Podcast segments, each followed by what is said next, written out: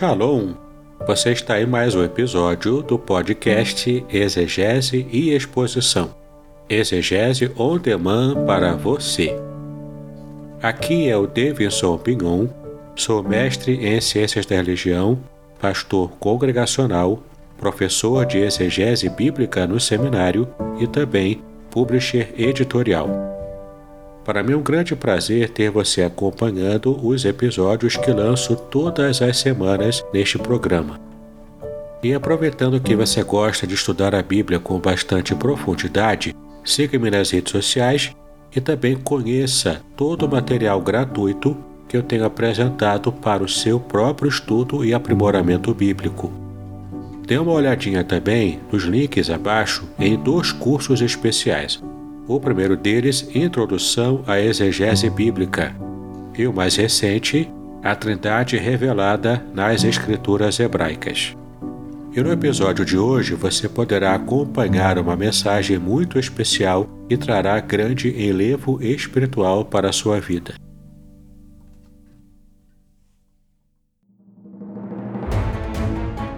Podcast Exegese e Exposição Exegese on demand para você.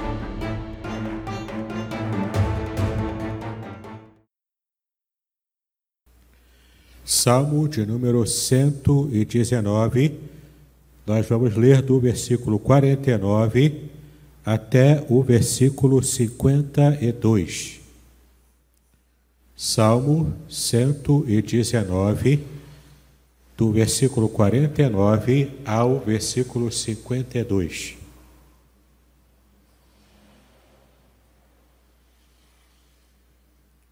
Salmo 119, de 49 a 52, nós vamos ler o que a Bíblia nos ensina. E assim diz o texto: Lembra-te da palavra dada ao teu servo, na qual me fizeste esperar.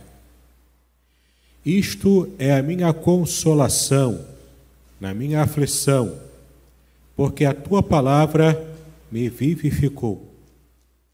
Os soberbos zombaram grandemente de mim, contudo, não me desviei da tua lei.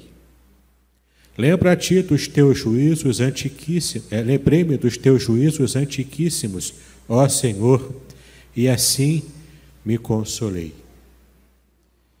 Esse texto fala de consolação, esse texto fala de esperança renovada, esse texto fala para nós sobre alguns valores que são importantes, que são essenciais para a nossa vida. Para qualquer um que esteja acompanhando o desenvolvimento das questões da atualidade, no mundo inteiro pode estar percebendo o, o, o, tipo de caminhar que a humanidade vem tendo. Uma espécie também de escalada de situações da política internacional que vai aos poucos nos fazendo realizar o que está se formando para o futuro da humanidade. E esse pensamento, esse sentimento, essa percepção nos leva então a entender o quanto precisamos ainda mais de ter a esperança renovada no Senhor. Esse Salmo 119, ele é um salmo muito precioso para mim. Ele é um salmo caro para a minha vida. Porque foi lendo este salmo aos 15 anos de idade, por mera curiosidade, quando eu estava sozinho dentro da minha casa, a casa dos meus pais. Eles haviam saído para algum tipo de compromisso social e eu fiquei sozinho em casa com 15 anos de idade, já convertido desde os 13, portanto, com dois anos de convertido. Mas então, sozinho em casa, adolescente, eu tive a curiosidade de ler o maior salmo da Bíblia. Então eu peguei o Salmo 119 e fui lendo versículo a versículo. E quando eu fui lendo o Salmo 119, todas as vezes, e são várias vezes, em que aparece neste salmo: Ensina-me os teus estatutos, ensina-me as tuas leis. porque esse é um salmo que declara o amor do salmista à lei de Deus, à palavra de Deus. E cada vez que eu lia um versículo em que se repetia nesse grande acróstico maravilhoso que é o Salmo 119, eu fui então sentindo uma chama arder no meu coração, mostrando para mim qual era o propósito para o meu futuro.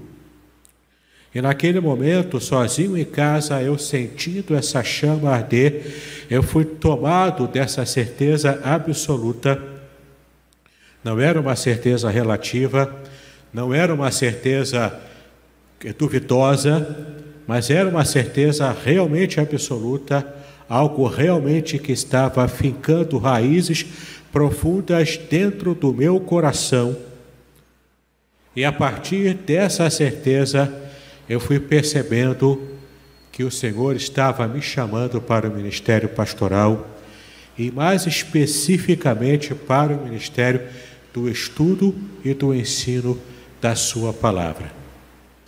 Desde os 15 anos de idade, eu já estava tendo uma percepção muito clara daquilo que o Senhor estava separando para mim que eu estaria conhecendo a palavra, eu estaria buscando me aprofundar nela, naquilo que fosse necessário, para que eu pudesse depois estar pronto para ensinar às pessoas alguns valores daquilo que a Bíblia ensina. Valores que naquela época eu jamais poderia imaginar que estaremos enfrentando dias em que esses valores são cada vez mais atacados raros e principalmente a necessidade urgente de resgatarmos esses valores. E desde então, naquele período em que eu fui lendo o Salmo 119, e o meu coração foi encontrado em chamas, como o próprio Senhor Jesus havia feito, ao longo da minha vida eu tive outras oportunidades de confirmação daquilo que o Senhor havia me chamado para o seu propósito, para o seu ministério. E este salmo especial, esse trecho em especial que nós lemos agora, ele fala para nós de uma situação de extrema dificuldade que o salmista estava enfrentando, quando ele, por ser fiel às coisas de Deus, quando ele, por ser fiel à palavra de Deus, estava enfrentando situações de zombaria social, estava enfrentando o preconceito, talvez daqueles que se diziam tolerantes, mas estavam sendo intolerantes com o salmista. Talvez ele estava enfrentando essa angústia pessoal, e é muito interessante o modo como ele coloca para fora essa angústia nesse pequeno trecho que nós lemos no Salmo 119.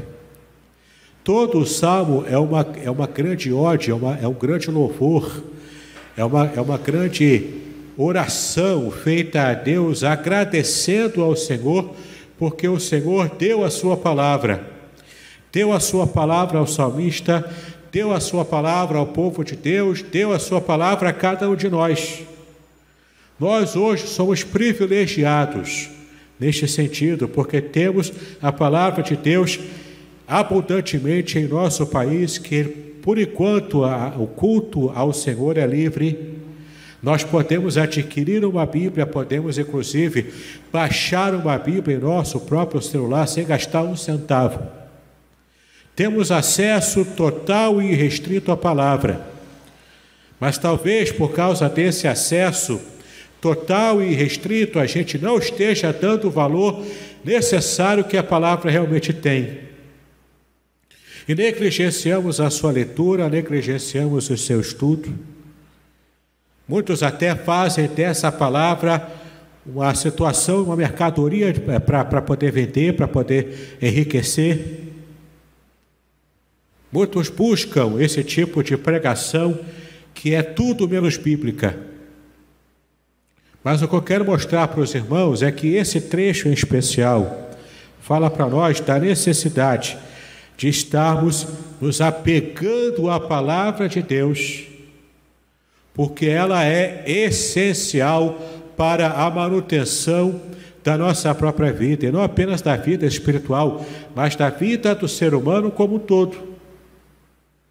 Entenda o que, que o salmista está dizendo aqui. Olha como ele fala no versículo 49.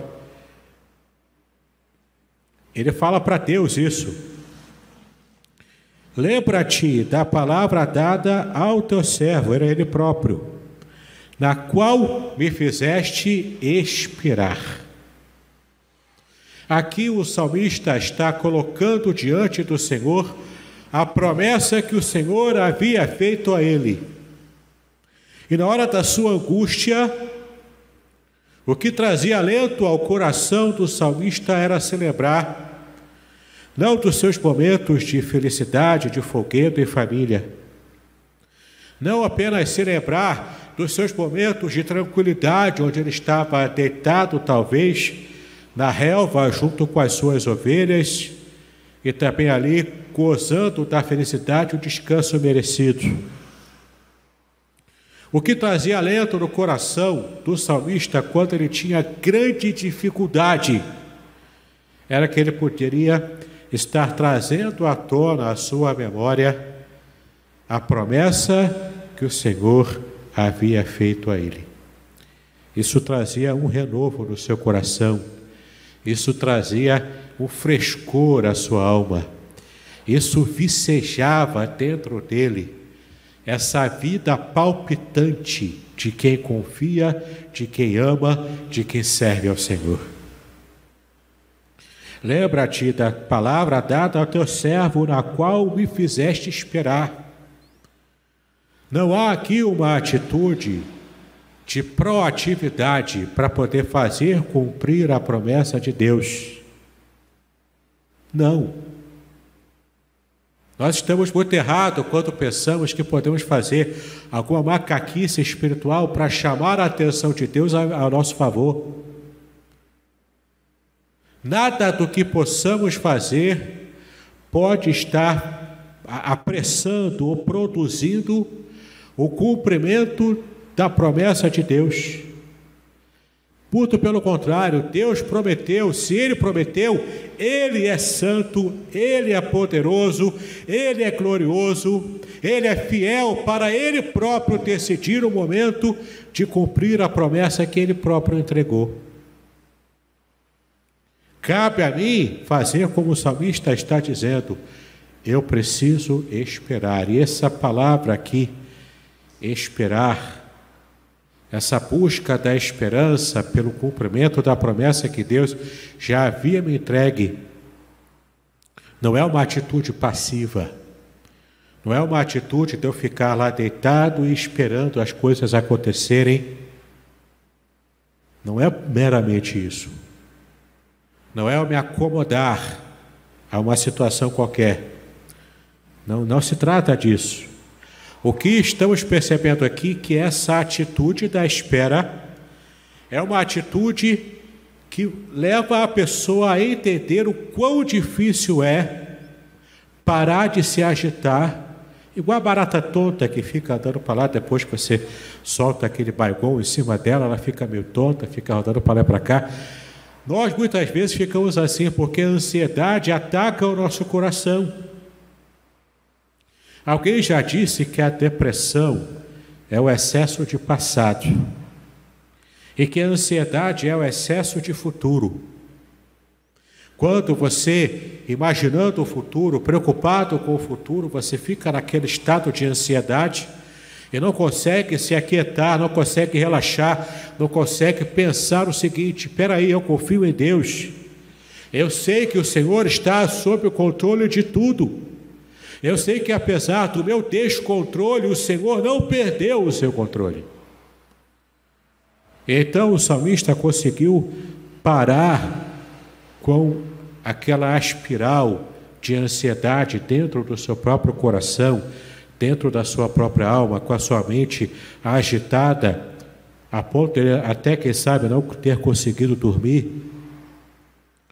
Mas no momento da sua angústia, ele se lembra da promessa e ele espera essa promessa se cumprir. A espera diligente da promessa que o Senhor faz não é uma atitude passiva. Não é uma atitude de quem não tem fé e está simplesmente acomodado à situação. Não se trata disso. A espera que a Bíblia manda que a gente tenha é uma espera consciente. E meus irmãos, qualquer um aqui que já esteve esperando alguma resposta de que você está com bastante ansiedade para receber, qualquer um aqui que já enfrentou essa situação sabe o quão difícil é você se calar e esperar o agir de Deus. A ansiedade nunca trouxe resposta. A ansiedade nunca trouxe a solução para problema de ninguém. Muito pelo contrário, a ansiedade, quando não tratada, quando não vigiada, a ansiedade se torna patológica na nossa vida. E podemos ter inclusive problemas emocionais e físicos se não temos o nosso a nossa psique, a, a, a nossa, o nosso metabolismo corporal, inclusive, em perfeito controle. Então o salmista aprendeu de que quando ele trazia à sua memória a promessa daquilo que o Senhor fez, aquilo aquietava o seu coração e ele conseguia esperar esperar o agir de Deus, porque na hora certa o Senhor sabe o que faz. Versículo 5. Isto é a minha consolação na minha aflição, porque a tua palavra me vivificou. Tem aqui um detalhe muito interessante no versículo 50. Esta é a minha consolação porque estava vivendo em angústia. Quem está angustiado deseja ardentemente a consolação, assim como um servo, assim como uma serva, uma corça está correndo na direção das águas. Águas tranquilas, águas frescas, que estão trazendo vigor e frescor no meio de um calor desesperante do deserto. Aquele que está vivendo angústia deseja com muita ansiedade a consolação da sua própria aflição. E a palavra aqui em hebraico que aparece para aflição, ela, tá, ela principalmente tem a principal tradução como sendo a palavra pobreza. Aqui no original, literalmente, é pobreza.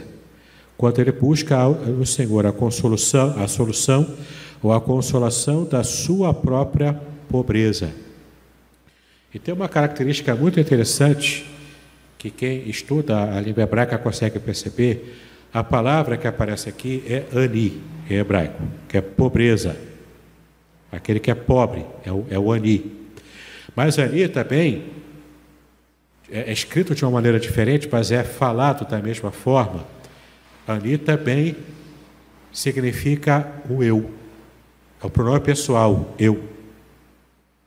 Então, há um trocadilho que se faz aqui na língua hebraica que quando você fala em eu, eu, eu, eu, você está muito preocupado com o seu próprio ego, você é pobre por causa disso. Porque são duas palavras homófanas. É se você já que já estudou português, com certeza estudou na sua escola, palavras homófonas são palavras que têm o mesmo som, mas tem significado e escrita diferenciada. Mas o som é muito parecido. O som é o mesmo, né? Então, ani, no hebraico, pode ser, dependendo do modo como é escrito e também no contexto, pode ser pobre ou pode ser eu, o pronome pessoal eu. Então, o que ele está dizendo aqui é o seguinte: esta é a minha é, consolação na minha pobreza, no meu ani, porque a tua palavra me vivificou. Na minha pobreza, na minha extrema pobreza, e pobreza está associada à morte, eu consegui vivificação na hora da minha morte, da minha sequidão. Onde eu consegui a vivificação e vicejamento de uma planta não uma planta seca, já morta, mas uma planta que está vicejando no seu verdor. Onde eu consegui isso? Eu consegui pela tua palavra.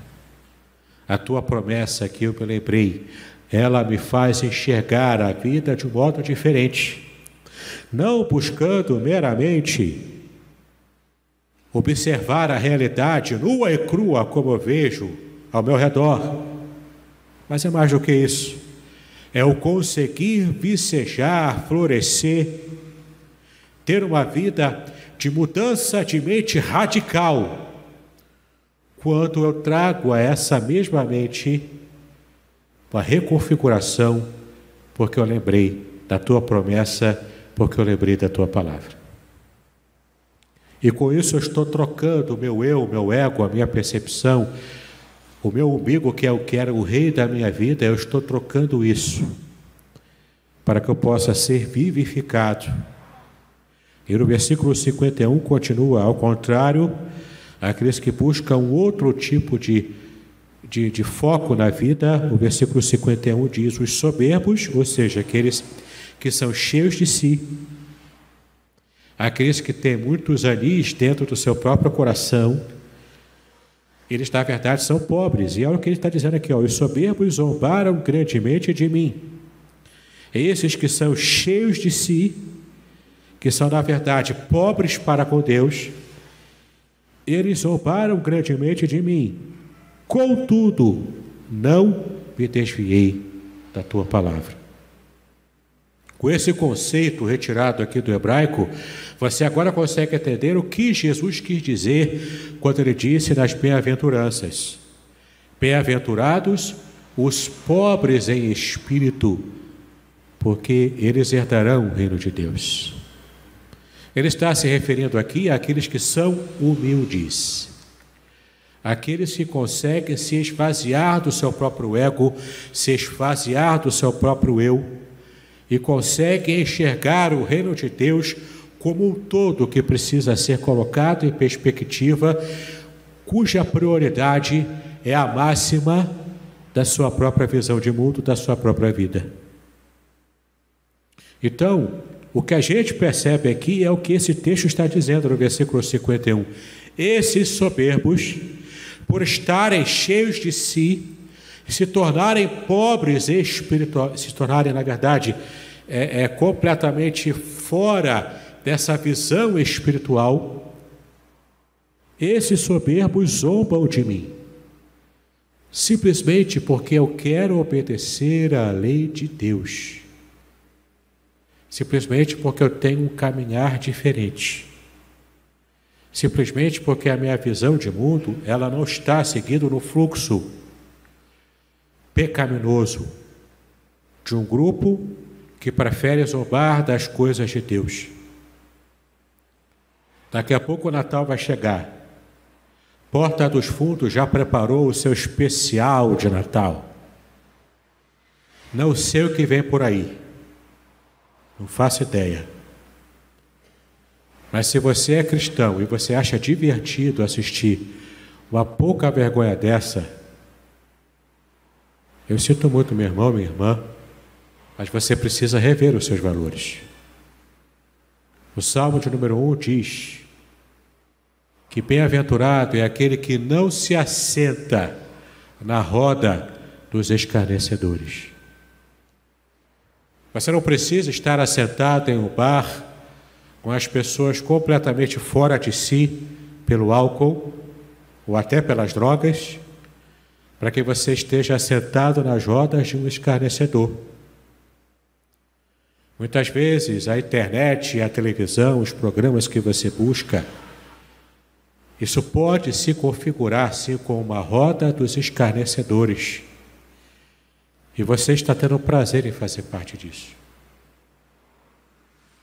Teve uma época que eu tinha prazer em vir essas bobagens. Achava que não, não tem nada a ver. Minha fé ninguém mexe, mas eu acho engraçado, eu vou assistir. E aquilo só ia me puxando para fora do reino de Deus. Ia me puxando para fora do que era estar entendendo o foco das coisas de Deus. Eu tinha prazer em assistir filmes de terror, não tenho mais prazer nisso hoje. Minha mente mudou. Meu foco mudou. Muitas vezes nós queremos as bênçãos de uma vida espiritual pujante, forte, firme, a ponto de zombarem da gente e a gente simplesmente não dar ouvidos a essa zombaria, a esse bullying, né? Inventa agora a palavra em inglês para tudo, bullying. E a gente não consegue mais manter-se firme. Por quê? Porque a gente não está se alimentando da palavra de Deus. As promessas que o Senhor nos deu, elas nos servem de sustento, de vicejamento espiritual. E se eu me afasto dessa seiva, que é a palavra, eu vou murchando, eu vou secando, e uma hora eu vou morrer. Então eu preciso tomar uma atitude na minha vida cristã. Eu preciso tomar uma atitude e me afastar daquilo que me afasta de Deus. Aquilo que me arrasta para longe dos caminhos de Deus, eu tenho que ter a coragem de dizer não. Hoje em dia ainda dá para dizer não para muitas coisas. Mas pode chegar um tempo em que, se eu disser não, eu vou estar pagando com a minha própria vida, como já existe em lugares assim no mundo. Que cristãos, porque não querem negar a Jesus, porque dizem não às propostas do inferno, para negarem a própria fé, eles estão sendo hoje ainda torturados e mortos. Eu não quero assustar os irmãos, mas essa pode ser uma futura realidade mundial para a Igreja de Cristo. E será que se isso acontecer agora, nessa geração, será que eu estou espiritualmente firme a ponto de não ficar olhando para um lado, para o outro e dando muita importância ao que o outro diz? Seja uma zombaria, seja um bullying sobre minha fé, seja uma perseguição clara e direta àquilo que eu tenho percebido como sendo a razão da minha própria vida? Querido, fortaleça a tua fé. Querida, coloca a tua fé no altar do Senhor e fortaleça a tua própria fé buscando na palavra dele o alimento, a vitamina que você precisa para que você tenha saúde espiritual. Versículo 50 e é, 52. Lembrei-me dos teus juízos antiquíssimos, ó Senhor e assim me consolei. Princípios antiquíssimos, juízos antiquíssimos, porque isso tem a ver com valores que as pessoas dizem hoje que são valores passados, são valores pobres, retrógrados, valores que já perderam a validade já estragaram. Vale agora, são os valores atuais. Você precisa ser relevante para a atualidade. Você precisa ser relevante naquilo que o mundo está indo no seu curso a passos largos. Como é que você vai fazer isso? Você vai criar leis que vão obrigar aqueles que ainda têm valores retrógrados a estar seguindo essa nova lei que brilha como se fosse ouro na mente dessas pessoas. E as pessoas olham para você que é cristão, que é servo de Deus, como se você fosse um ET. Mas que cara estranho, mas que mulher estranha. Ainda está com esses valores de mulher submissa ao marido. Isso já passou. Isso já acabou. Ainda está com esses valores aí de homem e mulher apenas e não tenha o terceiro, quarto, quinto, centésimo sexo. Isso já acabou, isso é coisa antiga, é coisa retrógrada. E querem atualizar o que não é para ser atualizado, porque o manual do fabricante, que é a palavra, mostra o que Deus preparou para a humanidade que Ele próprio criou. Aliás, falar que Deus criou o mundo Deus criou o ser humano, não. Isso é bobagem, isso é ficção, isso é besteira. Queridos, temos vivido tempos difíceis. Quanto mais o tempo avança, a dificuldade vai aumentando. Porque a nossa geração tem buscado cada vez mais encher a, medida da impiedade e nós que estamos inseridos nessa geração, mas não fazemos parte dela, precisamos aprumar a nossa vida espiritual, ficar estacas da nossa fé. E assim como o salmista está dizendo, e assim como tantos outros exemplos que tivemos no passado, não vamos arregar pé naquilo que cremos.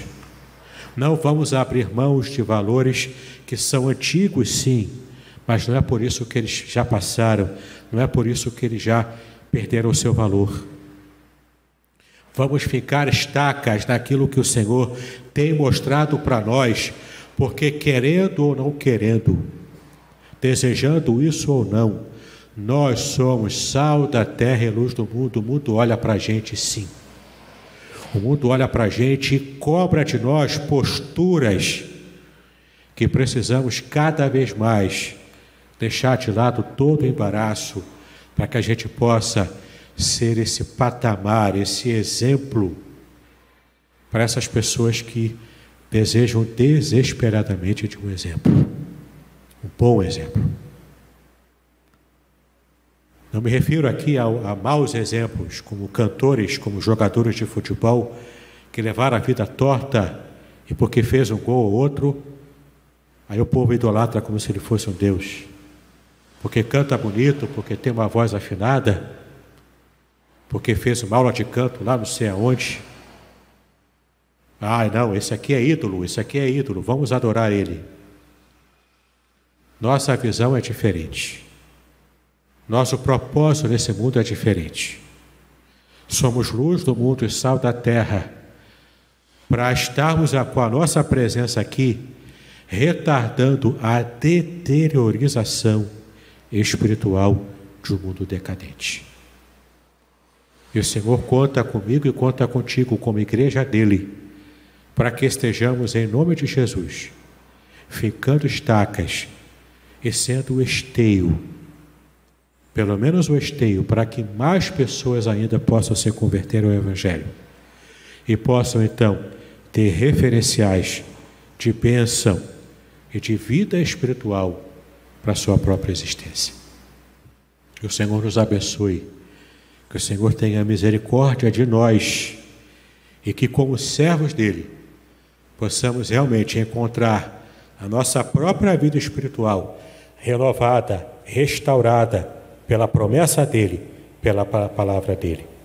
E que nos dias difíceis que virão, que sejamos realmente luz para esse mundo e sal para essa terra. Deus nos abençoe, em nome do Senhor Jesus.